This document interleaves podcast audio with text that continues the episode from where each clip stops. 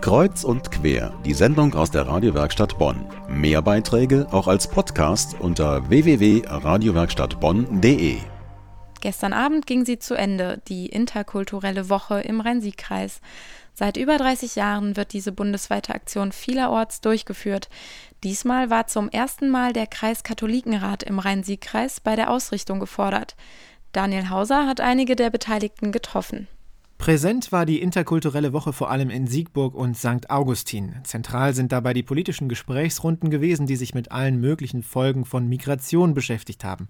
Joachim Sikora vom verantwortlichen Kreiskatholikenrat. Es gibt sehr, sehr viele Ausländer, die sehr viele Jahre in Deutschland leben, aber immer noch keinen formalen Status hier haben. Wir brauchen auch eine klare Regelung für den Ehegattennachzug. Das kann nicht sein, dass es per Zufall bei dem einen Land mal gelingt, dass Ehegatten nachkommen dürfen, im anderen Fall nicht.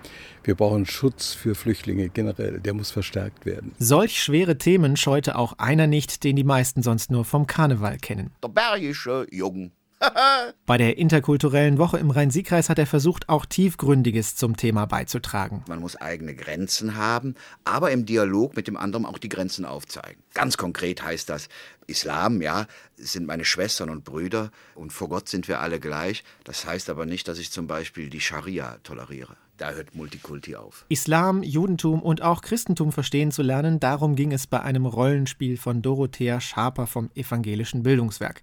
Auf dem fiktiven Marktplatz des mittelalterlichen Toledo versammelten sich dabei drei verschiedene Gemeindegruppierungen. Es geht darum zu gewinnen in dem Sinne, dass diese drei Communities miteinander eine Lösung finden, wie das Zusammenleben in Toledo friedlich oder wieder friedlich sein kann. Nach fünf Stunden Rollenspiel sollte die Lösung des Konflikts gelungen sein, aber währenddessen konnte es auch schon mal lauter werden. Ich bin eigentlich immer froh, wenn die Leute so richtig wütend und sauer werden und auf den Putz hauen, weil erst wenn der Konflikt hochkocht, er auch gelöst werden kann. Wenn alle bedeckt und verhalten in ihrer Ecke bleiben, hat man ja wenig Chancen, wirklich an das Konfliktpotenzial ranzukommen. Ein weiterer Programmpunkt bei der interkulturellen Woche war ein Kurzfilmfestival, mitorganisiert von Udo Wallraff von der Medienzentrale des Erzbistums. Darunter sind jetzt zum Beispiel äh, Filme wie Spielzeugland, der hat dieses Jahr den Oscar gewonnen von Alexander Freidank. Oder ich nehme direkt den nächsten, den Schwarzfahrer von Piep Dankwart, 93 den Oscar gewonnen. Besonders waren an diesem Filmfestival vor allem solche Kurzfilme, die es sonst weder im Fernsehen zu sehen noch im Laden zu kaufen gibt. Darunter die Geschichte von einem grünen Frosch aus Puerto Rico. Er kommt nach Hessen und verliebt sich in ein weißes Schaf. Der gemeinsame Sohn Marcel sieht dadurch ein bisschen ungewöhnlich aus. Das Fell hat er von der Mutti, aber farblich kommt er eher nach dem Papa. Gell?